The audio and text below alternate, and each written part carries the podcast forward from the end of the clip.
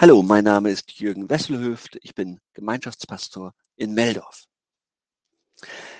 Wie oft passiert das Folgende? Da befinden wir uns im Gespräch mit einem Menschen und hören ihm zu. Und während unser Gegenüber spricht, fällt uns plötzlich eine Geschichte oder ein Gedanke ein, den wir beisteuern könnten. Also warten wir auf den Moment, wenn der andere eine Pause macht. Zum Beispiel, um Luft zu holen. Und blitzschnell nutzen wir die Gelegenheit und beginnen damit, unsere Geschichte zum Besten zu geben. Aber unser Gegenüber war noch gar nicht fertig.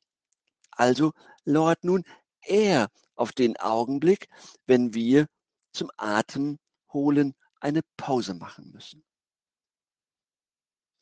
Unzählige Gespräche sind im Grunde nichts anderes als der heimliche Kampf um Gesprächsanteile.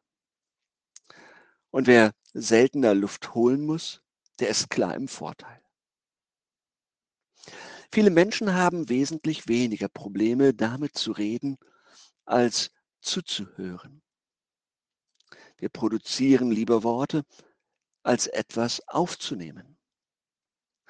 Wenn wir jedoch Jesus ähnlicher und liebevoller werden wollen, müssen wir erkennen, welche tiefe Bedeutung das Zuhören hat.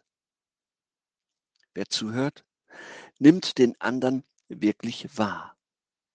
Wer zuhört, erkennt die Bedeutung des anderen. Er schenkt dem Gegenüber seine Aufmerksamkeit. Wer zuhört, stellt den anderen in den Mittelpunkt und schärft so seine Fähigkeit zu lieben.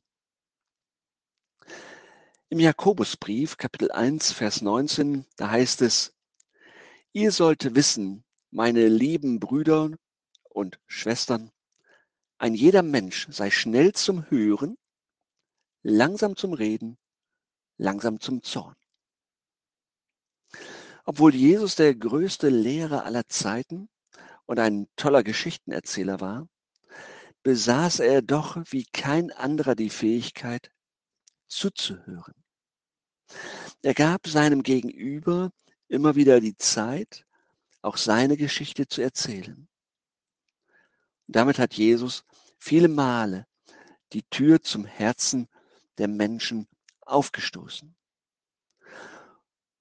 um dann etwas hineinzupflanzen von dem, was wichtig ist im Leben an Trost, an Hoffnung, an Zuversicht und an Vergebung.